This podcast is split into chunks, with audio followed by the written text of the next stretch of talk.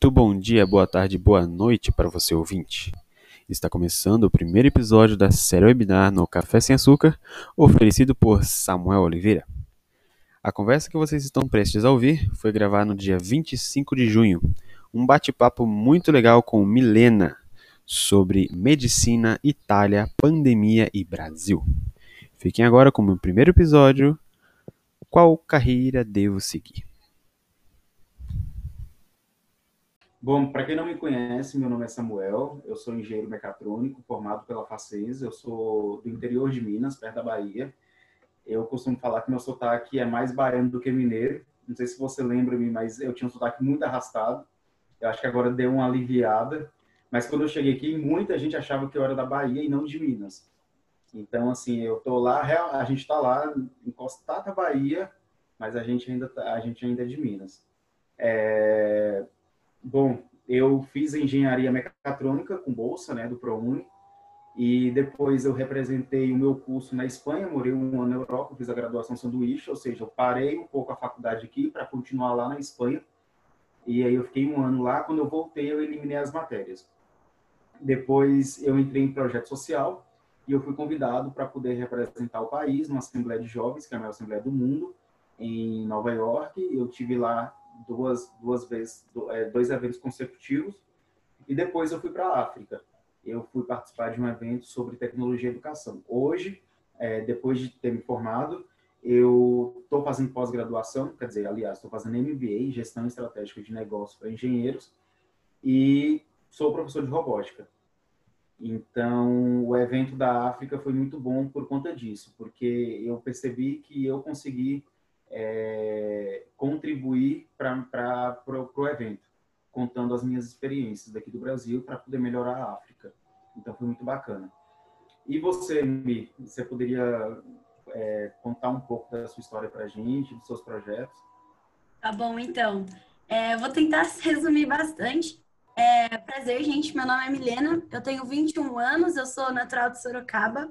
Mas quando eu me formei no meu terceiro ano do ensino médio, eu entrei direto, entrei na USP para fazer economia e hoje eu tô eu curso economia lá na faculdade na USP de Piracicaba, que a gente fala que é Exalc, né? E estou hoje no meu quarto ano. É, também estou estagiando no Deutsche Bank, que é um banco de investimento, diferente dos bancos de varejo, né, que atendem as pessoas físicas. Os bancos de investimento, eles atendem as empresas. Então, hoje eu estou no Deutsche Bank e o Deutsche Bank é lá de São Paulo. Então, eu estou morando lá. Então, o que, que eu estou fazendo para terminar a minha graduação? Eu estou pegando equivalência nas disciplinas na USP de São Paulo. Mas, mesmo assim, eu vou continuar sendo graduada pela Exalc. E, assim, eu fiz muita coisa durante a minha graduação. É, logo que eu eu já entrei em time de basquete, fiz, participei um ano e meio na empresa Júnior, é, também fiz um estágio num centro de pesquisa da universidade, algo mais voltado para pesquisa. Eu vi que eu, eu, eu sou mais de outra área, assim. Foi bom esse estágio para isso. E aí é, também faço parte do programa da Cargil, que é um programa que escolhe 10 jovens do país para fornecer uma bolsa de estudos, mentorias com líderes da Cargill e a participação em dois seminários, né? Um nacional e outro internacional, tudo pago pela Cargill. Então eu fui lá para Minneapolis ano passado, tudo pago pela Cargill, foi incrível conhecer a sede da Cargill e inclusive é a cidade que o George Floyd morreu. Ele, ele é de Minneapolis e foi lá que lá é a sede da Cargill. E enfim, daí eu, eu faço parte desse programa da Cargill também. E eu também é, tocando uma coisa mais pessoal, o que, que acontece, né? Eu, é, eu tenho um projeto chamado Universidade nas Escolas. A intenção do projeto, como que eu criei esse? Na verdade, o que, que eu faço, né? Eu vou às escolas e dou palestras é, sobre orientação profissional para ajudar os alunos a escolherem qual curso seguir, porque eu percebo que muitas pessoas têm dificuldade em tomar essa decisão. E a gente sabe, e, e também dificuldade porque, sei lá, porque às vezes não são bem instruídos, e também não é falta de informação, né? Mas às vezes falta uma orientação. Então, é muito de ajudar as pessoas e eu percebi que esse projeto teria a capacidade de ajudar muitas pessoas que passam por essas dúvidas, né, sobre a carreira, sobre que carreira seguir, mudo de carreira, o que, que eu faço, vestibular. Então, eu comecei a, a dar palestras nas escolas sobre esses assuntos porém, por causa da pandemia, é, não, não, tem, não tinha como continuar. E aí, então, eu criei o canal no YouTube para continuar produzindo conteúdo para que tivesse um, um, alcance maior aí o projeto, né? Então, o projeto, digamos que não tá, não tá parado, assim, eu não estou fazendo palestras nas escolas como eu gostaria por causa das limitações e tal, tal que a gente está vivendo, mas eu estou fazendo um canal no YouTube onde eu dou várias dicas de carreira, onde eu falo sobre esse assunto mesmo, então eu estou conseguindo ajudar de uma outra forma, né?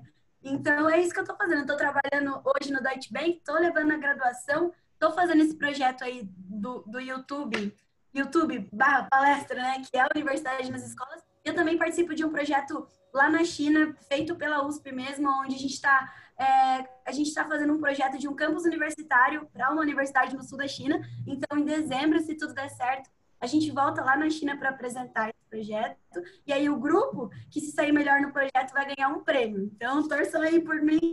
Vou deixar. em dezembro, a gente volta lá para a China, né? Vamos ver como é que vai ser. E, bom, é isso que eu estou fazendo, bastante coisa, então que ter um manejamento de tempo muito bom aí, né? Sim é muito bacana porque depois que você passa por todo esse processo de fogo, né, que é essa correria toda, lá na frente você vai ver que as coisas, você vai ter um desempenho melhor, porque as coisas você vai achar um pouco mais fáceis. Enquanto algumas pessoas penam, por exemplo, ah, eu estou fazendo TCC e tenho que trabalhar. Você já você já está naquele ritmo de TCC, você a vida toda você trabalhou, você também estava engajado com o projeto, você deu palestras, então, você vai chegar um tempo que você vai ficar mais tranquila. Eu também era assim, fazia mil e uma coisa na graduação. Quando eu comecei a trabalhar e estagiar, para mim aquilo ali não fez tanta diferença. Por quê? Porque eu já tinha uma vida muito acelerada. Eu tive que abrir mão de alguns projetos, mas o, o trabalho em si era mais fácil do que os desafios que eu tinha. Então, acaba que a gente aprende a ter senso de organização também. É muito eu bacana. Acho que isso é bom, né? Porque quando você está muito assim, talvez depois que eu me formar, eu não vou ter mais a graduação. Eu vou sentir falta, né, dessa correria. Então, isso vai me motivar, motiva a gente a querer outras coisas e a nunca ficar parado, né? A nunca ficar é, estagnado. Exatamente. Exatamente. Teve uma época na faculdade que eu tinha que sair 5 horas da manhã, porque eu trabalhava numa empresa em Porto Feliz, próximo de Tu, que é próximo de Sorocaba. Então, eu tinha que sair 5 e pouco da manhã, ficava no estágio até 2 horas da tarde, daí eu já ficava direto na faculdade, nem vinha para casa, porque eu tinha um projeto do carro elétrico, então eu já começava a ficar no projeto até a hora de ir para aula, e aí eu já tomava bem na faculdade mesmo, daí eu ia para aula e chegava em casa só por volta de 11 horas. Ou seja, eu saía de casa, minha família estava dormindo, eu chegava em casa, minha família estava dormindo. Então eu praticamente nem via eles. Mas é uma época muito boa, que depois você vai ficando um pouco mais tranquilo, assim, quando você vai vendo outros desafios. É... Bom, é a segunda vez que você vai voltar para a China? Para China? Isso. Agora eu vou voltar em dezembro, né? Dezembro Teve eu volto... nos Estados Unidos Isso. e na China.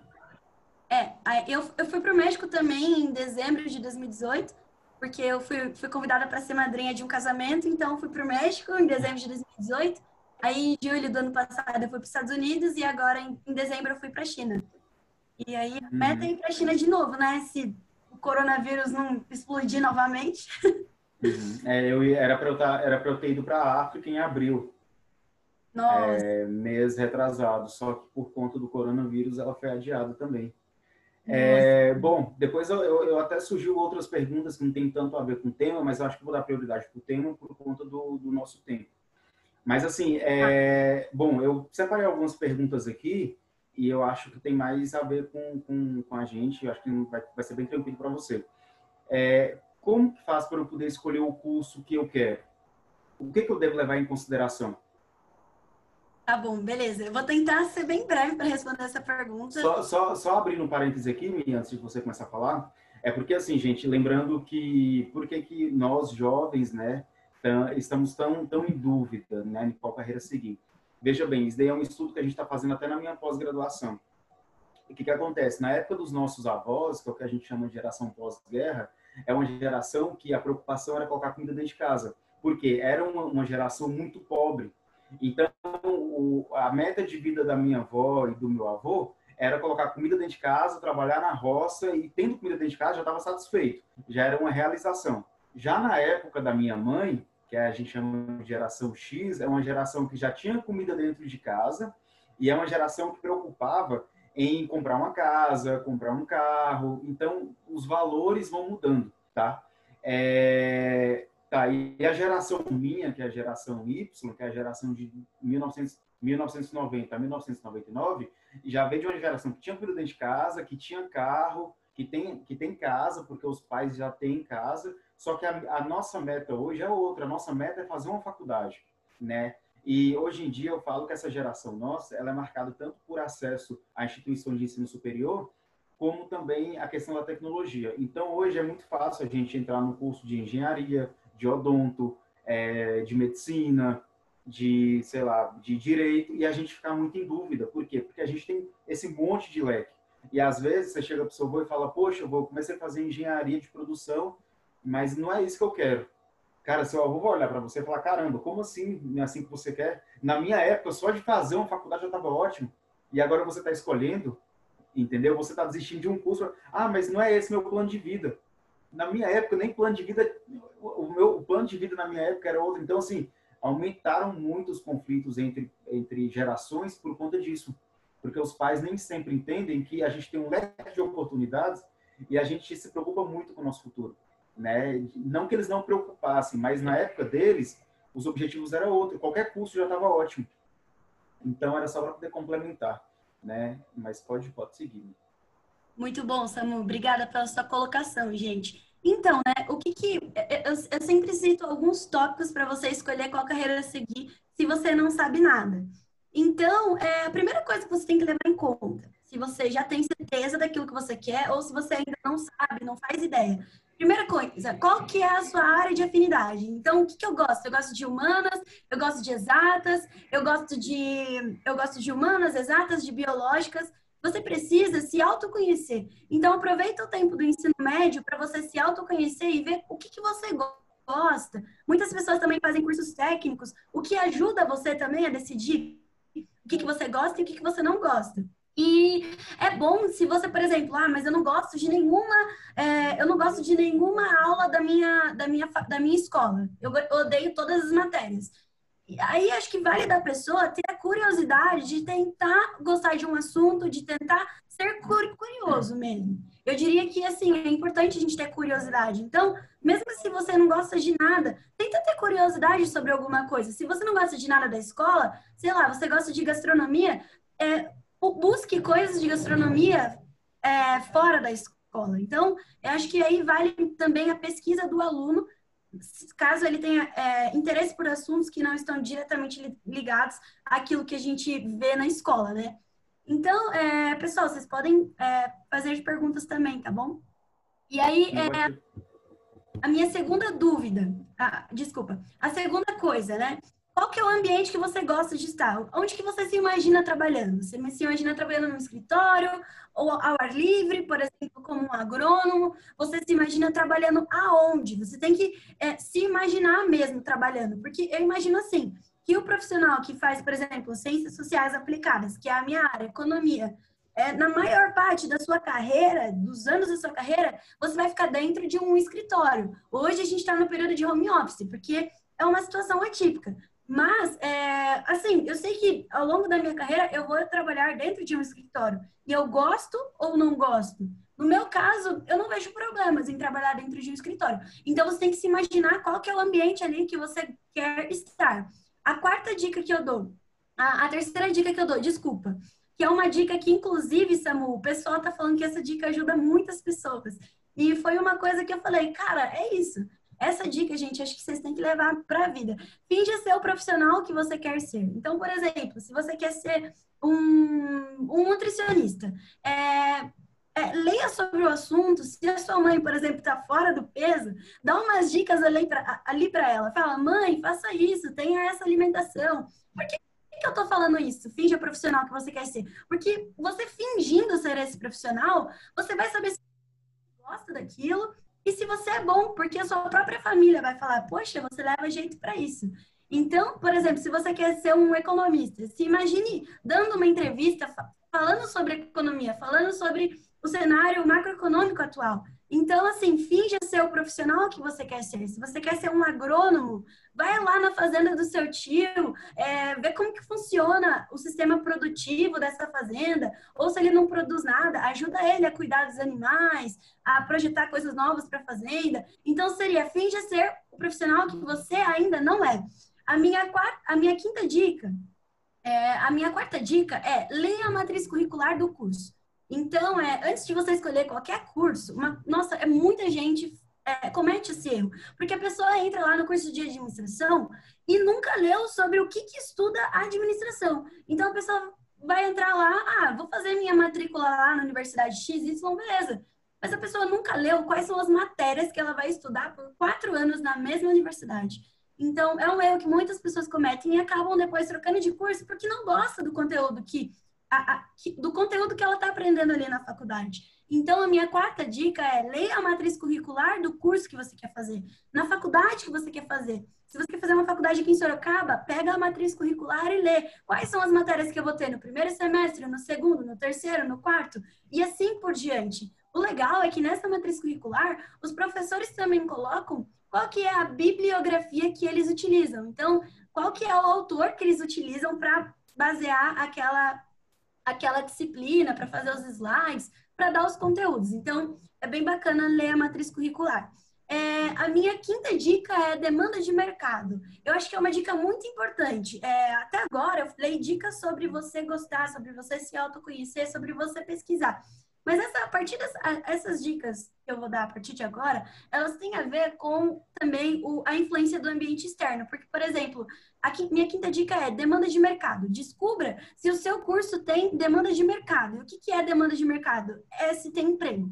Então, assim, veja como que o curso que você quer fazer, como que os profissionais que estão se graduando naquele curso, eles estão conseguindo um emprego naquela área, porque não adianta nada a gente fazer um, a gente fazer um curso de quatro anos e depois a gente sai do curso, não tem emprego, né? Então, é importante que você é, veja qual que é a demanda de mercado do seu curso. E como que eu faço, Milena, para saber se no meu curso tem demanda de mercado? Então, a primeira coisa é, entre em sites de vagas de emprego. Gente, eu fazia muito isso. Eu queria saber na prática o que, que um economista faz. E aí, o que, que eu fazia? Nossa, gente, peraí, deixa eu tomar uma água que eu falei muito. Ok. Então, o que, que eu fazia? Eu entrava em sites de vagas de emprego, eu digitava lá, economia Sorocaba. E eu via quais eram as vagas em Sorocaba, ou enfim, qualquer outra cidade, quais eram as vagas que estavam sendo ofertadas para economistas. Existem profissões que existem muitas vagas, existem profissões que existem menos vagas. Então, entrando na entrando nos sites de vagas de emprego, você vai saber o que, que na prática vai fazer aquela profissão, né? O engenheiro, enfim, aquilo que você está imaginando aí cursar. Você também vai saber a remuneração que aquela profissão ganha.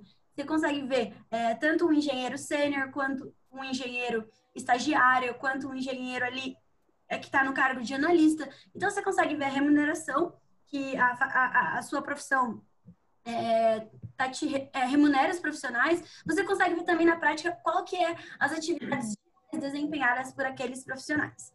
E também nesse tópico de demanda de mercado, a minha segunda dica é converse com alunos que estão cursando o curso que você quer cursar. Então, esses alunos que estão cursando ou que estão se formando ali no final da graduação, eles vão saber te falar como está o mercado para essa para essa profissão, porque muitos deles estão procurando estágios e estão ali é, vivendo né, o dia a dia da profissão. E eles vão saber falar para você, ó, tá difícil conseguir emprego, tá fácil conseguir emprego, e esses alunos vão também saber te tirar todas as suas dúvidas sobre o curso, né? Então, converse com esses alunos que já estão cursando o curso atualmente. Mas, ah, Milena, como que eu faço para encontrar esses alunos que, sei lá, por exemplo, você quer fazer educação física, você não conhece ninguém que faz educação física.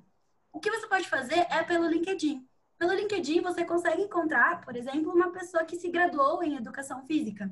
Ou também grupos de Facebook. Você pode entrar no grupo de Facebook, por exemplo, Educação Física Unicamp. Você entra no grupo e você se apresenta, fala que você é aluno e tal, que você tem interesse em fazer educação física e pergunta se alguém pode te ajudar, tirar umas dúvidas. Eu tenho certeza que as pessoas não vão hesitar em te ajudar, porque existem muitas pessoas dispostas a nos ajudar. Então, grupos de Facebook, LinkedIn são é, é, ferramentas muito boas ali para você se conectar com esses alunos caso você não os conheça. E aí a minha dica também é fale com profissionais da área, porque esses profissionais eles vão saber te falar se tem demanda de mercado, se tem emprego para esse curso e eles vão te falar também a, a, a remuneração desse, a, a, remuneração dessa carreira, se é uma carreira bem remunerada. Eles vão te falar como que foi a história da carreira deles, se foi difícil para eles conseguirem emprego, se foi fácil, quais foram os desafios que eles enfrentaram, os pontos positivos, os pontos negativos. Então é legal você falar com os profissionais da área, porque eles vão te jogar real. Eles, se o curso, sei lá, se o curso não tem emprego, eles vão falar isso, a verdade para você. Então é importante, antes de você escolher qualquer curso, fale com os profissionais da área, veja como que eles estão bem col colocados no mercado de trabalho. E aí a minha última dica a gente, tentei resumir aqui ao máximo, hein? É, avalie a concorrência do curso que você escolheu no vestibular. Eu vou dar um exemplo meu, gente. É, eu queria muito fazer Relações Internacionais. E eu percebi que Relações Internacionais, é, além de ser um curso... Eu vi algumas deficiências ali no curso. Era um curso muito amplo, sabe? E eu queria fazer uma faculdade pública. E eu percebi ali, durante a, o meu estudo para o vestibular, que eu tava, eu, eu tava, eu tava acertando ali em média é, 50 questões da FUVEST e para você passar em RI de primeira, você tinha que acertar 59 questões. Aí eu fui realista comigo mesmo. Eu falei, gente, eu não vou fazer direto em RI, eu vou ter que fazer cursinho. E eu não queria fazer cursinho de jeito nenhum. Então eu falei, bom, então eu vou tentar outra coisa, porque eu quero passar direto, porque eu sabia que assim, na real, pessoal, o que importa não é tanto o curso que você faz. O que importa é muito mais a faculdade faculdade que você faz, porque a faculdade é poderosíssima para abrir oportunidades para vocês. Então foi isso que eu pensei. Eu falei, bom, já que eu quero fazer uma boa faculdade, uma faculdade renomada, eu vou prestar um curso menos concorrido, mas que através dessa faculdade eu vou conseguir muitas oportunidades. E foi o que, que eu fiz. Eu, eu, eu prestei economia, que é um curso que ele é mais específico do que a RI, então isso é, isso é bom. É, é, um curso que eu consegui passar direto. Eu também estudava lá em Piracicaba, que lá é um, é um custo de vida menor. Então, assim, eu fui realista comigo mesma. Eu falei, bom, já que eu não vou conseguir passar direto em RI, eu vou prestar, eu vou, eu vou, eu vou tentar aqui economia, quero passar direto e foi o que aconteceu. Eu prestei o curso menos concorrido, passei direto, passei na USP. E assim, hoje eu tenho as, as oportunidades iguaizinhas eu teria se eu tivesse cursado RI lá no campus de São Paulo. Então, hoje eu sou muito realizada com o meu curso, sabe? É um curso que me abriu muitas oportunidades. E é claro, gente, eu acho que, assim, você também estudar numa faculdade renomada, cara, abre muitas oportunidades para você, sabe? Então, eu acho que você tem que levar em consideração o curso e também a faculdade e a concorrência do curso que você quer prestar. Bom, tentei. E agora uma pergunta um tanto quanto pertinente, talvez pode ser até polêmica faculdade particular ou pública? Quais Ô, são gente, as diferenças? As diferenças, tá bom, beleza. Então, acho que depende muito do que você quer. É, é, faculdades particulares, é, faculdades pública, públicas, elas têm um viés mais para pesquisa. Então, se você quer seguir uma carreira acadêmica, se você quer ser um professor, enfim, um pesquisador, eu sugiro que você siga, é, que você tente, preste uma universidade pública, porque querendo ou não, é, as universidades privadas elas são mais voltadas para o mercado de trabalho e as públicas são voltadas para a área acadêmica. Isso é até uma deficiência do mesmo encontro, porque às vezes a, o curso é muito teórico, é muito voltado ali para pesquisa e às vezes deixa um pouco a prática do mercado de trabalho, que é o que eu quero atuar. Então, pense, o que, que você quer fazer? Você quer ir para o mercado de trabalho ou se você quer pesquisa? Se você quer pesquisa, vá para uma faculdade particular. Se você quer mercado, desculpa, se você quer pesquisa, vá para uma é, vá uma faculdade pública. Mas não que a faculdade pública não vai te abrir oportunidades no mercado de trabalho. Que não é só esse esse tópico que você tem que levar em conta. Além dessa questão da pesquisa, do mercado de trabalho, leve em conta também é, a concorrência. Então, assim, é, existem muito mais faculdades particulares do que faculdades públicas. Logo, as faculdades públicas são mais concorridas. Então, o que, que você está afim? Assim, se você quiser uma faculdade pública, você vai ter que estudar mais. Você vai ter que renunciar mais o seu tempo para fazer outras coisas para você estudar, porque é mais concorrido. Então, veja também o que, que você está disposto. Você está disposto a renunciar, de talvez sair com seus amigos para sentar a bunda na cadeira e estudar para você passar numa faculdade pública, através do Enem, através de um vestibular. Então, tudo isso tem que levar em conta. leve em conta também o custo de vida. Então, assim, as faculdades públicas, algumas dão é, é, é o, o, auxílio para os estudantes que não têm condições de pagar, mas, algum, mas se você não comprovar que você precisa, você vai ter que pagar é, a sua moradia fora, né? Então, será que você consegue pagar, é, se bancar fora do, em uma outra cidade e também, por exemplo, ah, beleza, eu quero fazer uma faculdade particular fora da minha cidade. E aí você tem que levar em conta, será que eu consigo bancar a faculdade, a mensalidade e também é, a minha moradia, os meus custos de alimentação, os meus custos de transporte? Então, assim, você tem que levar tudo isso em conta. Até a área mesmo que você vai prestar, porque existem áreas de faculdades públicas. Existem outras áreas que não têm essa, esse, digamos, preconceito. Então, você tem que ver também qual área que você quer prestar. Eu digo que na minha área hoje, é, existem faculdades públicas e particulares que competem de igual para igual. Então, assim, eu não posso falar que a faculdade pública é melhor que a faculdade particular. Não, porque competem de igual para igual. Então, é, você tem que pesquisar, você tem que falar com uhum. alunos que estudam naquelas universidades, tem que ver o que, que os profissionais, as pessoas que vão contratar, acham daquela universidade também. Então, é uma questão de o próprio aluno ali pesquisar por conta própria.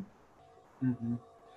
É, exatamente. Eu, eu, eu, tiro por experiência própria a faculdade que eu me formei, a Facens, né, a Faculdade de Engenharia daqui de Sorocaba, que na verdade agora é Centro Universitário Facens, é uma das melhores assim em questão assim de até comparando a nível a nível de federal e estadual.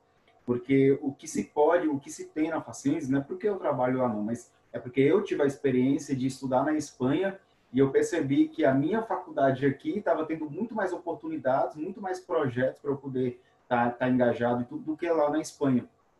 E o que você falou é, é super pertinente.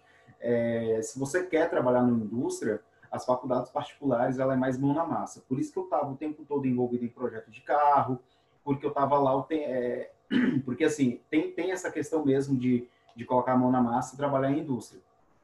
Já faculdade federal e estadual forma um engenheiro, por exemplo, para poder trabalhar como pesquisador, para poder ser um professor, para poder fazer um mestrado, para poder ficar na área acadêmica. Então, é, às vezes a gente falta é, esse tipo de informação para a gente poder dar sequência. E eu tenho certeza que muita gente não sabe desse detalhe. Muita gente não sabe mesmo, assim, sabe? Às vezes a pessoa acha que ela escolheu o curso errado justamente porque ela quer colocar a mão na massa, mas ela almejou, por exemplo, uma faculdade federal estadual e só estava em teoria, teoria, teoria. Teve um exemplo mesmo de uma, de uma, uma, uma garota que estava fazendo aqui, na, aqui, na, aqui em Sorocaba mesmo, na, se não me engano, na Unesp, é, engenharia, engenharia ambiental. Ela estava no último ano de faculdade e ela não tinha conseguido nenhum estágio ainda porque o curso dela era integral e ela estudava tanto de manhã quanto à tarde. Então, ela não conseguia nem um horário para poder trabalhar. E ela ia se formar no final do ano e a gente já estava em agosto. Em dezembro, ela tinha que se formar. Ou seja, ela veio de outra cidade, né? É, queria o tempo, é, sempre quis trabalhar em indústria e até o último ano da faculdade não tinha conseguido. E já na Facens, a gente começa de manhã e no terceiro ano você é obrigado a entrar à noite justamente para você poder trabalhar. Então, às vezes falta informação desse tipo, né?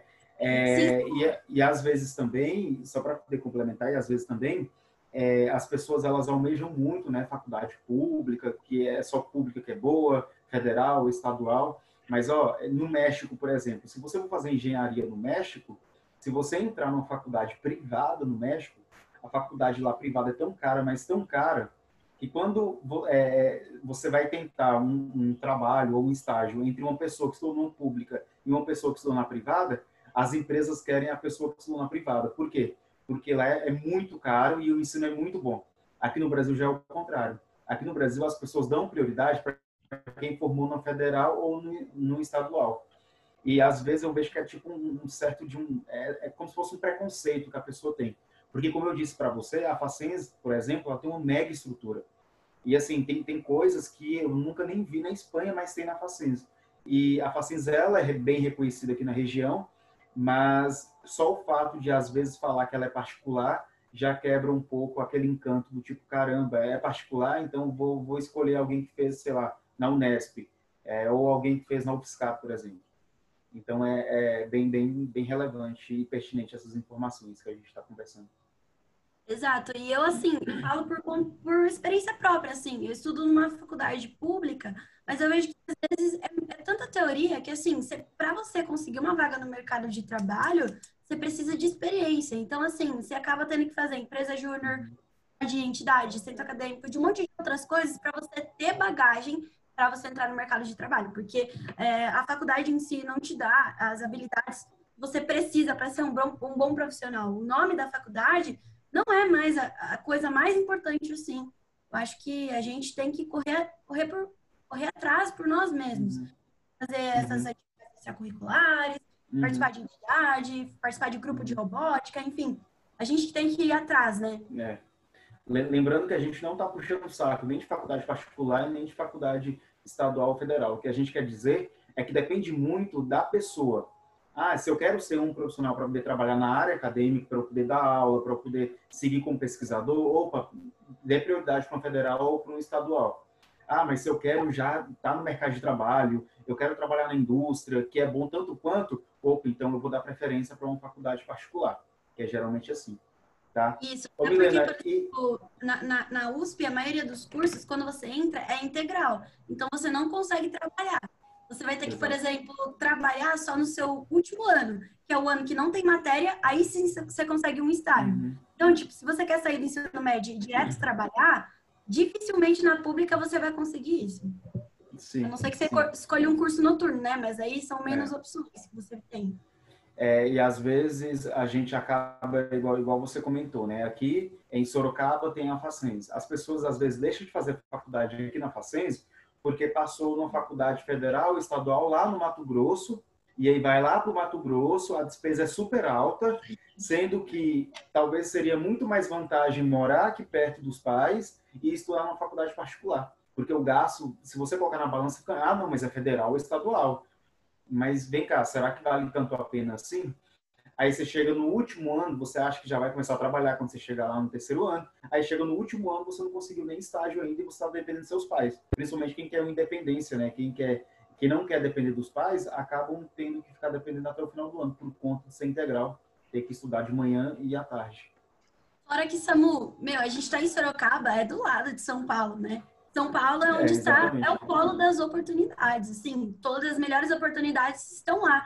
Então, assim, é, se você vai para Amazonas, cara, a oportunidade talvez que está aqui do seu lado em São Paulo possa ser muito melhor, muito maior, te dá uma possibilidade de crescimento da carreira muito maior, né? Então, acho que morar em Sorocaba é muito bom por isso, né? A gente está perto de São é. Paulo. Ou seja, vale muito mais, muito mais a pena você fazer uma faculdade particular, em, em alguns casos, e você trabalhar na empresa que você quer, na empresa que você sempre almejou, do que você ir para longe e ficar muito mais distante. Você está muito mais distante de conseguir aquilo que você quer. Entendeu? Exato. É verdade. E, Milena, uma coisa, vamos, vamos voltar um pouco, um pouco antes. É, e quando os pais, e quando tem conflito entre é, aluno, estudante, filho e pais? Ou seja, ah, o pai viu que o aluno é super inteligente, o filho é super inteligente, nós tem que fazer medicina caraca, você só tira 10, você tem que fazer medicina. Porque acontece muito isso. Eu tenho um amigo que, por insistência de professores e de pais, decidiu fazer medicina. Aí ele começou a fazer medicina na Federal de Ouro Preto. Quando chegou no quarto ano de faculdade, entrou em depressão. Entrou em depressão Deus. porque não era isso que eu queria. E um dia ele chegou na casa dele, que a mãe dele morava em outra cidade, ele chegou na casa dele de madrugada, ele estava irreconhecível, estava com cabelo grande, tava de barba, assim, tava igual. Ele tava realmente, assim, com um aspecto não, não saudável. E aí tava com depressão fortíssima, terminou a faculdade a trancos e barrancos. Ele fala que o maior arrependimento dele foi ter feito medicina, mas para não abandonar o curso, ele o sonho dele era ser advogado. Então a área da medicina que ele escolheu, que tem mais teoria, era psiquiatria.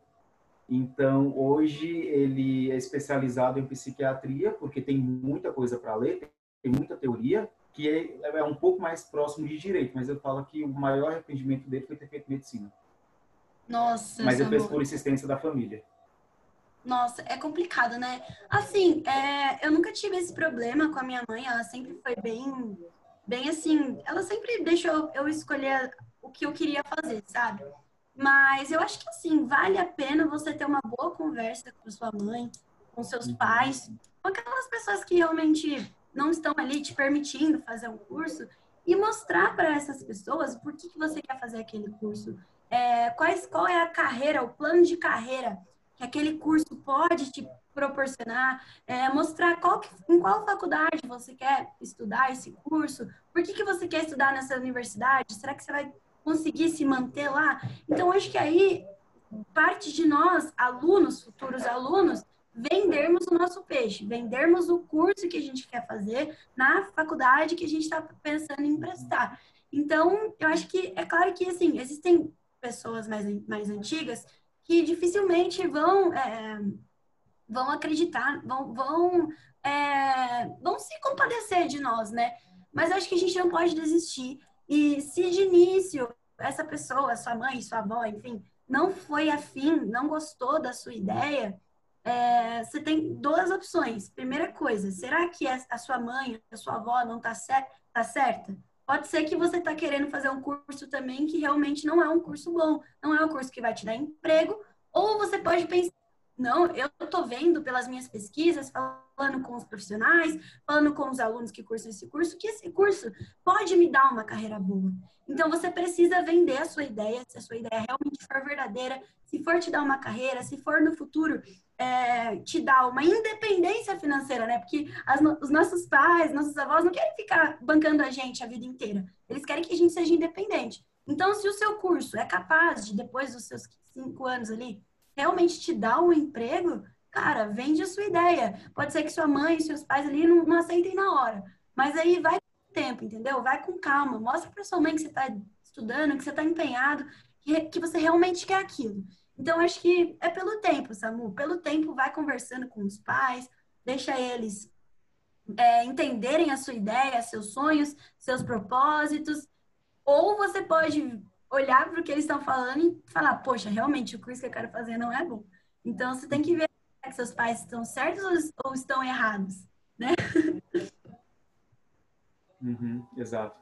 É, lembrando, vamos sempre considerar, Milena, o pior caso, né? Digamos que tem uma pessoa que esteja talvez, sei lá, é, vendo esse bate-papo nosso e não sabe as ferramentas que tem para ele poder conseguir atingir né, o objetivo, como, por exemplo, entrar numa faculdade. Então, assim, gente, lembrando que tem os vestibulares normais, que geralmente você tenta numa faculdade, né, e você vai lá, se inscreve no vestibular e tenta, né, e aí você pode ganhar bolsa, por exemplo, tem, tem faculdades que ofertam bolsa para os melhores colocados e tal. E também tem o Enem, que é o Exame Nacional do, do Ensino Médio, que ele testa todas as habilidades, né, desde o Fundamental 2 até o ensino médio, e aí você faz essa prova a nível nacional, geralmente são dois domingos, né, antes era sábado e domingo, agora estão sendo dois domingos, e você tem, é, é uma prova a nível nacional, onde você vai concorrer com outras pessoas, tanto para a faculdade federal quanto para a faculdade estadual. Então, a gente tem o SISU, que é para a faculdade, faculdade federal estadual, e tem o ProUni, que é para a faculdade particular. Então, assim, é, vale a pena, né? Vezes, o, o Enem está aí, a gente tem, tem, tem que tentar de qualquer forma. Eu falo que o não a gente já tem e funciona basicamente como se fosse um leilão. A pessoa que tiver uma maior nota, ela ganha aquela bolsa. Então, assim, é, você vai lá, tenta, né? Faz o Enem, com a nota do Enem você consegue se inscrever para o SISU, né? Pro, que é Faculdade Federal e Estadual. E aí você pode ir pela, pela faculdade que você quer. Ah, eu quero, sei lá, estudar na Unimontes, eu quero estudar na USP. Aí, aí se você clicando na faculdade, aparece os cursos que tem. Tá? Aí você vai lá e consegue se candidatar. O mais legal é que você consegue ter um controle do, da, da nota de corte até o último dia. Então você pode trocar daquela, daquela, sei lá, daquele curso que você tentou para um outro curso. Quando fecha as inscrições do SISU, abre as inscrições para o ProUni, que é só para faculdade particular, que é a mesma coisa também. Então, tem, tem várias formas aí de vocês entrarem tanto numa faculdade federal estadual, quanto numa faculdade é, particular é, com bolsa de 100%. Então, vale apenas vocês refletirem né, nessa questão, ah, mas é faculdade federal ou estadual? A hora que vocês já sabem que um tem uma diferença quanto ao outro, opa, então se eu quero pública, mas se eu quero particular, eu não tenho grana mas você entra no site da faculdade, vê se eles aderem o ProUni, vê também se eles têm programa de bolsa, porque tem muitas faculdades que ofertam sim oportunidades. Então tá aí é, uma chance, mesmo quando você não tem condições, é, uma condição financeira boa, dá para você conseguir essas duas oportunidades, tanto federal estadual quanto particular. Com certeza. Por exemplo, a FGV é uma das melhores, né? Uma faculdade particular, mas é uma das melhores na, na, na, na área de ciências sociais aplicadas. E lá eles têm bolsa também. É bem difícil conseguir, você tem que ser tipo o primeiro colocado numa lista ali de diversas pessoas que fizeram a prova. Mas assim, se realmente é o que você quer, vai fundo, né? Uhum. A faculdade que eu me formei mesmo, a Facens, ela é uma faculdade filantrópica. Então, assim, todo o lucro da faculdade é revestido nela mesma e nos alunos. Então, o fato de eu ter ido para a Espanha foi porque essa faculdade que eu estudei, ela fez parceria com a faculdade lá. E aí eles escolheram alguns alunos e investiram nesses alunos. Então, assim, a Facens, que é essa faculdade, a, é muito difícil um aluno ele trancar, por exemplo, a faculdade porque não tem condições de pagar. Alguma bolsa o aluno vai ter, ou uma bolsa monitoria, ou uma bolsa, é, sei lá, filantrópica, quando ela não tem condições de, de pagar, ela consegue comprovar isso, por conta dessa questão filantrópica que essa faculdade tem. Então, faculdades filantrópicas são muito boas mesmo, assim, apesar de elas serem, serem particulares, elas têm esses programas internos aí que ajudam. Bacana, é verdade, Samu, é mesmo. É, tá, eu fiz algumas perguntas aqui no Instagram e algumas pessoas mandaram. Eu vou tentar selecionar algumas aqui, porque foram muitas, e aí se você puder, tá, tá dando um respaldo pra gente. É, eu consegui, como, como né? que eu sei... Oi?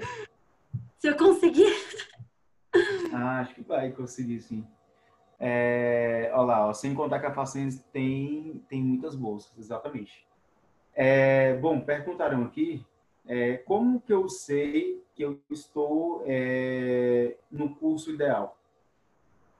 Ah, é difícil essa pergunta, mas vamos lá. Eu acho que assim, é, o curso ele nunca vai ser ideal, porque a sua faculdade, a sua faculdade nunca vai ser perfeita. Então, é, ou seus professores podem ter uma deficiência, a própria faculdade. Então, o que, que eu faço? É, como saber se você faz o curso ideal? Eu acho que assim, se o curso ele está te direcionando para o seu sonho, que é talvez se tornar um advogado, que é você realizar um intercâmbio, que é você trabalhar numa grande empresa, uma empresa multinacional, cara, seu curso é o ideal. O curso ideal é aquele que está te direcionando para o que você vai fazer que vai te trazer felicidade. Porque acho que o objetivo final da nossa vida não é ganhar dinheiro, não é trabalhar numa empresa, é a gente ser feliz com aquilo que faz bem pra gente. Então, o seu curso, se você está vendo o seu curso ali, é um curso que está te direcionando para o seu sonho, ou seja, é um curso, sei lá, talvez, sei lá, seu sonho é ficar rico, supondo. Se é um curso que vai te proporcionar você ficar rico, é o curso ideal para você. Se é um curso que vai te proporcionar você atender milhões de pessoas, ajudar as pessoas a serem é, curadas de uma doença, é um curso ideal para você. Então, acho que tudo depende do, é, do seu esforço pessoal, né? Porque não é só a faculdade que eu estudo, depende também da minha é, da minha força de vontade de aprender, de é, é fazer atividades extracurriculares que vão complementar meu currículo. Então, se o, se o seu caminho está direcionando ali para aquilo que você quer, é o curso ideal. Por exemplo, eu vou dar um exemplo meu, assim. É, hoje, trabalhando num banco, é, ano que vem eu penso em fazer um intercâmbio, é um banco que está me dando um dinheiro que eu estou conseguindo guardar para eu fazer um intercâmbio ano que vem. Então, assim, é um curso ideal, porque é, aqui é um, a um curto, médio, médio, longo prazo, é um curso que vai proporcionar eu fazer aquilo que, eu te, que é o meu sonho, Sim. que é o intercâmbio, que é eu ter uma faculdade, uma, uma profissão bem sucedida. Então, acho que é isso. Depende se o seu curso está te direcionando para o seu sonho, né? Eu, eu, eu falaria dessa forma, para o seu propósito. É, exatamente. Eu acho que quando a pessoa ela ainda não sabe a área que ela tem que seguir, né? É, não quer dizer que ela não seja boa em nada que ela faz. É, é meio que aquela pergunta que, que, que, fizeram, né? Se a gente sabe ou não que a gente está no direcionamento e tal. É, às vezes nós mesmos temos, dificuldade, temos dificuldades de saber se a gente está no curso certo, se a gente gosta ou não de tal matéria e tal. Isso vai muito também de encontro. Quando você está com dúvida, você fala, poxa, nem eu sei no que, que eu gosto. Mas no que, que as pessoas te elogiam? Aí eu acho que vai muito. Se, se você percebe que as pessoas te elogiam, se você tem mais facilidade, se para você, sei lá, é, fazer um, uma, uma propaganda de um produto é, é, legal, você gosta de reparar muito nas propagandas. Se for para você entrar no fazer uma propaganda rápida de um produto, escrever aquilo ali, aquilo ali não te pesa e sai com muita, com muita frequência e flui, flui muito bem, talvez seu curso seja, sei lá, marketing propaganda, entendeu? Exatamente. Então, assim, vai muito também do que as pessoas te elogiam, para você se, se descobrir quando você está em dúvida, né? Eu acho, eu acho essa, essa, essa tacada muito boa também, quando a gente está tá com dificuldade. É, Milena, tem uma pergunta aqui. A pessoa ela faz engenharia elétrica, só que ela gosta de é, medicina do trabalho. Ela deve fazer o curso de medicina ou ela deve se especializar em alguma coisa na área? Eu Você acho que é primeiro. Ah, pode Eu falar. acho que no. Não, pode falar. Termina essa pergunta aí. Não, é, era só essa questão mesmo. Você depende ou você é mais a favor da pessoa se especializar? Não, eu sou a favor é, da pessoa fazer o curso que o mercado valoriza mais. Então, eu acho que, por exemplo, o mercado valoriza mais uma pessoa que é formada em engenharia do que uma pessoa que é formada em medicina do trabalho, porque medicina do trabalho é um curso mais específico. Então, eu acho que você tem que ver o que, que o mercado ali está sentindo do seu curso. Se é um curso que ah, o mercado tem demanda, não muda de curso, sabe? Depois que você terminar a engenharia, você vai e faz uma coisa mais específica, que no caso seria medicina do trabalho. Porque é, engenharia é um curso muito geral que eu vejo que, assim, proporciona muitas oportunidades. Então, se o seu curso te proporciona muitas oportunidades, você quer fazer uma coisa mais específica depois, termina sua graduação, se gradua, e aí depois, depois que você sair, você vai fazer uma coisa específica, né? Que, porque até tipo, você, pode fazer uma, uma, uma pode fazer um curso mais abrangente e você pode descobrir durante esse curso que você não queria medicina do trabalho, que você quer se, especializar, se especializar em robótica. Então é bom a gente primeiro fazer uma coisa mais abrangente para a gente se autoconhecer. E aí, à medida que o tempo vai passando, a gente vai é, descobrir o que, que, a gente gosta mais. Uhum, exatamente. Eu acho que, igual você falou, é, ter, ter uma vida confortável faz sentido? Faz. Óbvio, né? Porque você não quer fazer também um curso onde você vai ficar desempregado, onde você não vai conseguir sua independência, não vai conseguir atingir seus objetivos. Mas uma, uma coisa que a Milena comentou até na outra resposta, que eu acho que faz total sentido, é que hoje nós, essa geração, essa geração Y, a geração Z, a geração ômega é uma geração que eu acho que quer deixar alguma marca. A gente está vivendo em um mundo muito conectado, onde é muito fácil você entrar em contato com qualquer com gente de várias partes do mundo e fazer uma amizade com alguém que mora no Egito, por exemplo. Então o mundo está desse jeito. E às vezes é, eu, eu vejo também que nós, né, estamos com essa preocupação de deixar uma marca, de participar de uma conferência que tem lá na China, de trazer conhecimento de lá para trazer para cá diferente de antigamente. Antigamente as pessoas pensavam mais em si, em si mesmo, que é a geração passada, que é, ah, eu quero entrar na faculdade, quero construir a minha vida, quero dar um conforto para os meus, pros meus filhos. E então eu acho que tem muito a ver com isso. É, às vezes você almeja fazer uma faculdade que, sei lá, talvez não tem próximo de você, né? E aí você vale a pena você tentar um outro curso para depois lá na frente você conseguir atingir aquele objetivo ou para ser uma ponte. Igual você falou, ah, eu quero, eu quero fazer talvez engenharia mecatrônica, mas só tem engenharia civil aqui perto. Opa, vou fazer engenharia civil e, sei lá, eu tenho um plano secundário, eu fazer um intercâmbio. Vai que essa faculdade consegue, através dessa faculdade você consegue fazer um intercâmbio. Então aí você vai conseguindo atingir metas secundárias e lá na frente você pode conseguir fazer o curso que você quer ou especializar na área. Nunca o que eu falo, né, Às vezes não é nem o curso específico, às vezes é a faculdade que vai te abrir a oportunidade, né? Então, Exatamente. a gente tem que levar isso em conta também. Uhum. É, Milena, gostar do curso significa gostar da profissão?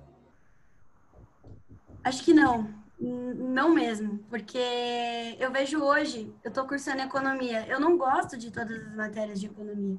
E eu vejo que o que me faz feliz não é o, curso em si, mas é o que eu faço hoje, é a minha profissão. Se é uma profissão que eu estou fazendo que eu gosto, por exemplo, hoje, no meu estágio, eu converso com clientes, eu aprendo sobre financeiro, é um ambiente dinâmico que eu vejo que é o meu perfil. Eu, eu sou feliz. Então, assim, o curso é totalmente diferente da profissão, gente. Assim, o curso vai te proporcionar uma profissão, mas isso também não é uma regra 100%. O que vai te fazer feliz é a sua profissão, porque é o que você vai fazer para o resto da sua vida e é o que vai te, te, te dar uma remuneração, é o que vai te é, fazer com que você no futuro realize seus sonhos. Então, não, ser feliz no curso 100% não significa você ser feliz 100% na sua profissão. Eu posso odiar o meu curso, posso me formar nesse curso e depois eu ser muito bem sucedido na, na minha feliz e lembrando também que, que é, é, muito, às vezes é muito difícil você entrar na faculdade com aquela mentalidade que você quer trabalhar naquilo e ficar com aquilo até o final do, do curso. Até o final do curso, você percebeu que as matérias que têm a ver com aquela área que você quer seguir, ou você não se dá tão bem, igual outras matérias que você vai se descobrindo na faculdade. Então, às vezes, na, a própria faculdade te dá um novo direcionamento da carreira. Você fala, poxa, é, eu tenho certeza que é essa área que eu quero seguir mesmo, por conta das matérias, porque eu sei que vai trabalhar lá. Assim como também eu consigo ter certeza das coisas que eu não quero na faculdade. Ou eu não quero seguir essa área, eu quero seguir essa área. Lembrando que, às vezes, essa, essa questão de, de faculdade e várias áreas também, ela é um pouco preocupante. Eu tiro por mim. Eu, quando eu estava na faculdade, eu as matérias mais difíceis, que era cálculo, física, eu ia muito bem eu tirava nota muito alta, eu ia super bem, gostava de ensinar os outros física, leis da física e tal. E as matérias mais fáceis, que a galera ia bem, que é desenho mecânico, desenho técnico, eu tinha mais dificuldade. E aí, o que, que eu fiz? Eu peguei e fiz um, um curso técnico de desenho para poder aprimorar meu conhecimento. E coloquei no meu currículo. Aí, na primeira vez que eu fui tentar um estágio, me contrataram por conta desse curso extra de desenho. Aí eu comecei a trabalhar nessa empresa na área de desenho. E eu detestava desenhar. Detestava. Nossa. Aí o que que acontece? É, eu consegui experiência naquilo ali. Se eu ficasse empurrando com a barriga, eu sempre ia conseguir experiência naquilo. Se eu trocasse de empresa, eles iam me contratar naquela área que eu tenho experiência. Então, é, a virada de chave foi quando eu mandei meu currículo para uma outra empresa e aí eu entrei em contato com eles e eles falaram, ó, na área que você tem experiência, a gente está cheio. Mas não quer dizer que a área que eu tenho experiência é a área que eu quero trabalhar. Entendeu? Aquilo ali tá porque foi uma coincidência. E aí eu, a, a pessoa me perguntou, ah, mas em qual área que você quer? Eu falei, eu quero a área de vendas e de compras. Opa, eu tenho. Vem fazer um teste. E aí eu consegui adquirir experiência naquela área que eu estava me encontrando. Ou seja, imagina a quantidade de gente que não deve ficar frustrado durante toda a carreira profissional, porque tá em uma área que não gosta, adquire experiência naquela e só vai adquirir experiência. Nossa, é horrível. Fica assim. Mas que a gente é, tem que se arriscar, né? Gente vê que a gente não tá curtindo, a gente é novo, dá tempo ainda da gente conhecer as outras coisas, né? Então, uma coisa, Samu, que o que eu ia dizer também é que, por exemplo, hoje, para você conseguir um emprego, por exemplo, você vai prestar um processo trainee, para você conseguir uma vaga, é, existem diversos cursos que podem prestar aquela vaga. Então, às vezes, você está fazendo economia e você quer mudar para engenharia. Às vezes não vai compensar muito, porque você vai disputar a mesma vaga com o engenheiro, entendeu? Às vezes você compensa você terminar o curso que você está fazendo para você prestar a vaga de trainee, enfim, o estágio, do que você mudar de curso, começar o curso do zero, sendo que você vai prestar a mesma vaga que um engenheiro vai prestar. Porque, por exemplo, hoje, para você fazer estágio, trainee, em grande parte das áreas, não, não é. O curso não é. Eles não delimitam por curso, né? Uhum, então, entendi. banco, é, tipo, eu lembro que no meu processo seletivo do banco tinha engenheiros. Fala, pô, você vai trabalhar em banco, vai ser uma pessoa que faz economia ou administração. Não. No meu processo seletivo tinham pessoas que eram engenheiros, tinham pessoas que tinham feito geografia, tinham pessoas que tinham feito ciências sociais. Você fala, cara, ciências sociais, você tá trabalhando no banco. Tem. Ou seja, hoje é, é muito diverso o mercado de trabalho. Sim, sim, exatamente. É, me perguntaram aqui no privado quais são as áreas uh, para trabalhar com quem faz relações internacionais. Relações tá. internacionais é um curso muito bom. Relações internacionais. Bom, é, primeiramente, você pode trabalhar em empresas privadas, e aí você pode trabalhar em qualquer área de empresas privadas, né? É bem geral. Você pode trabalhar também em organizações internacionais, como, por exemplo, na ONU, no Banco Mundial, no FMI. Você pode trabalhar em consulados. Você pode trabalhar é, a carreira que muitas pessoas que fazem RI escolhem, né? Que é você faz diplomata. diplomata. Pode ser diplomata. Então, é um curso bem geral, assim. É bem uhum. geral o curso. Você pode atuar em várias áreas. E também tem a famosa carreira acadêmica, né? Você pode também querer ser um, é. um professor de RI. É, eu, eu, eu, diplomacia é uma área bem legal. Você tem que fazer uma prova, né, para você ser diplomata. Você forma, e, ou você pode fazer direito, ou relações, especializar em relações internacionais, ou fazer a própria faculdade de relações internacionais e se especializar na tentar ser diplomata. E para quem não sabe, todos os não pode falar, não, pode, pode falar. Tá. Não, é, é que eu, eu, não sei, talvez até você me corrija, assim. Mas cada país, gente, é, eles, a gente tem um representante oficial nosso que faz a questão de relacionamento entre um país e outro. Por exemplo, a gente tem um diplomata que está lá na, nos Estados Unidos. Então, é ele que faz a intermediação entre Brasil e Estados Unidos. Então, tudo que está acontecendo aqui de política, ele tem que entender o que está acontecendo com o Brasil para poder ver como que vai estreitar a relação dele com os Estados Unidos. E vice-versa. Eles têm que saber o que está acontecendo de política lá nos Estados Unidos que vai afetar a economia aqui no Brasil. Então, um diplomata, ele tem que fazer essa ponte. E lembrando que, para poder ser, você tem que fazer uma prova para poder ser diplomata. E aí é por sorteio. Então, assim, é, você fica dois anos morando em Washington, nos Estados Unidos. Só que depois, daqui dois anos, você vai para a China você vai ser diplomata lá na China. E, assim, é, é diplomata é, é uma carreira muito complicada para você ter família.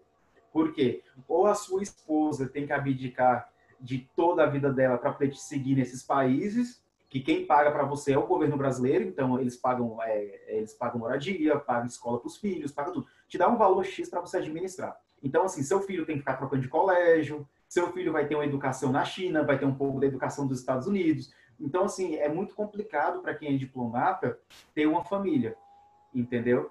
É, eu conheci um, um, um, cara lá do que estava na África. Ele era engenheiro mecatrônico e é muito difícil você ver um engenheiro que se tornou diplomata, porque geralmente quem segue essa parte de diplomacia é, sei lá, estudante de relações internacionais e direito. É, aí um engenheiro estava lá. E o mais engraçado é que a esposa dele também é diplomata. Então ela ela preferiu acompanhar ele. Então e eles decidiram não ter filhos. Então só é os dois e assim eles estão nessa loucura de ficar na África, como ficar uma época em cada parte do, do, do mundo.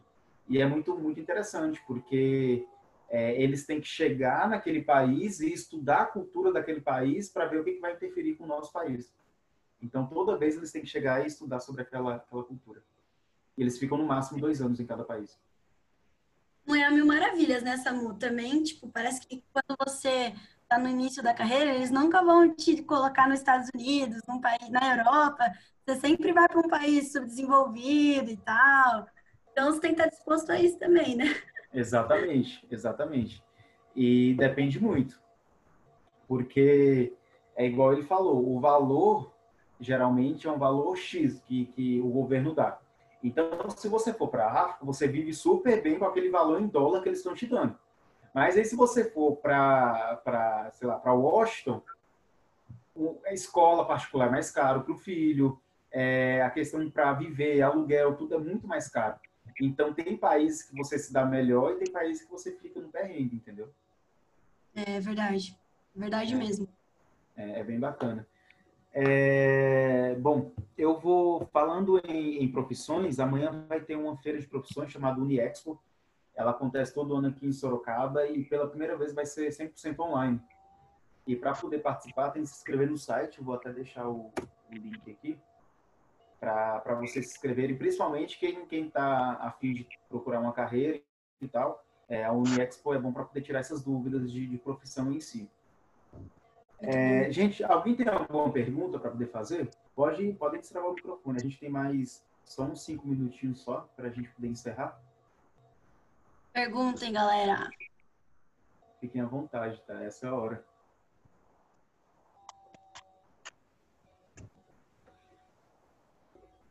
Hum. Ô, Milena, eu tenho uma pergunta.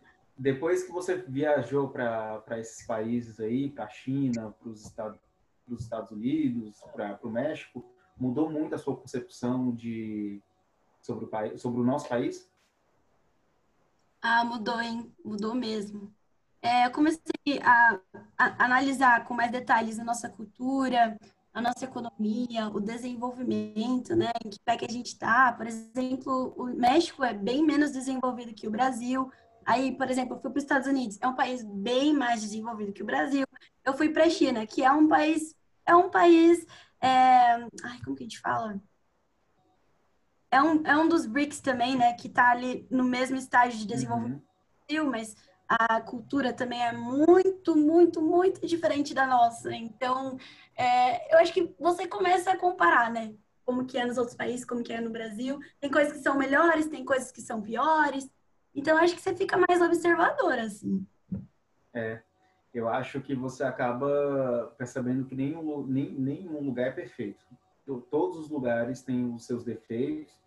Eu achava, por exemplo, ah, nossa, Nova York deve ser incrível, todo lugar deve ter Wi-Fi é, eu nem vou comprar chip, que nada, gente. Ah, eu lembro que na Times Square, que é um dos lugares mais visitados do mundo, é, era, era verão, ou seja, a gente estava em meados de julho, agosto. Eu fui pegar um, um metrô que está embaixo dela, que, ou seja, estava lotado, gente.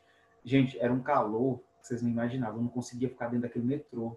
E aí o, o, o, os, os metrôs passavam e vinha aquela fumaça aquele ar quente que você não conseguia. Gente, eu suava todo.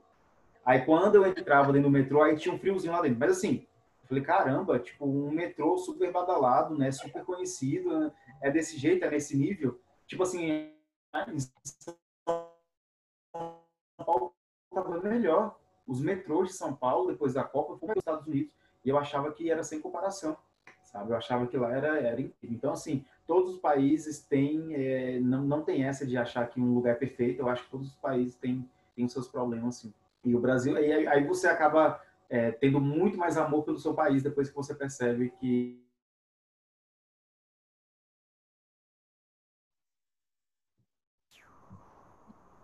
eu acho que aí tinha travado sua, sua imagem. Agora voltou. Gente eu acho que a gente já pode encerrar por conta do é isso aí, pessoal. Uma hora só e a gente conseguiu atingir essa meta.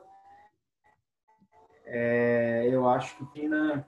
Tá Guarda inglês ou Gente, eu vou deixar o link do meu canal também, onde eu falo sobre esses assuntos, tá?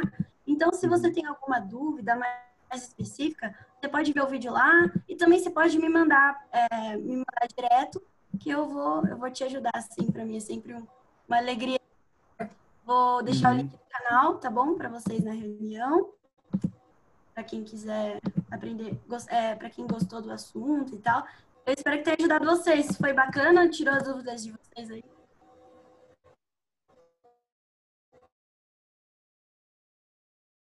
É... Oi?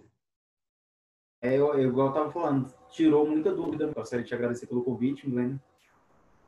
E falar que, sei lá, eu te desejo toda a sorte do mundo. Você é uma pessoa muito querida. E, e obrigado mesmo por ter aceitado. Obrigada, Samuel. Eu que agradeço você pelo convite. É sempre um prazer imenso poder ajudar as pessoas. Eu espero aí que todo mundo possa ter sucesso e principalmente ser, seja feliz, né? Independentemente do curso que escolheu, a pessoa sendo feliz é o que vai fazer o nosso mundo ser melhor, né? Exatamente, exatamente. E é isso. É, o Instagram da, da Milena tá lá nos meus stories. Quem tiver interesse pode mandar mensagem para ela, pode que ela é super acessível, assim como eu. E é isso, gente. Essa, esse, esse, essa rede de de bate-papos que eu estou fazendo, eu estou pegando pessoas que têm o mesmo perfil que eu, são pessoas que descobriram o caminho e gostam de repassar isso para outras pessoas. É o que eu sempre falo em todo bate-papo. Eu acho que todo mundo que eu estou convidando tem esse perfil de, poxa, a pessoa conseguiu chegar até lá e ela não guardou informação só para ela, ela quer compartilhar com outras pessoas que estão no começo ou que não sabem o caminho. E é isso. Estão falando aqui no comentário que foi muito enriquecedor, tá dando os parabéns pra gente e foi muito boa a conversa.